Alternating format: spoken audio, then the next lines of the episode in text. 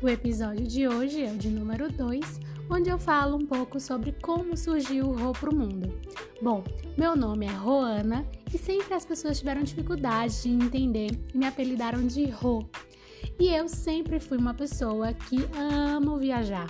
Minha família toda já é de viajantes e eu sou daquelas que realmente guarda dinheiro, poupa com tudo para poder cair na estrada. Então minha mãe sempre brigava comigo, dizendo: "Menina, essa menina não pode ver a porta aberta que ela cai no mundo". Então acabou ficando aí o ro pro mundo. A ideia sempre foi de ter um espaço onde eu falasse sobre as minhas viagens e conversasse sobre as minhas experiências. Então, até que veio a ferramenta do Instagram e eu adotei com todo o meu amor e carinho, tornando ela um perfil um pouco mais profissional.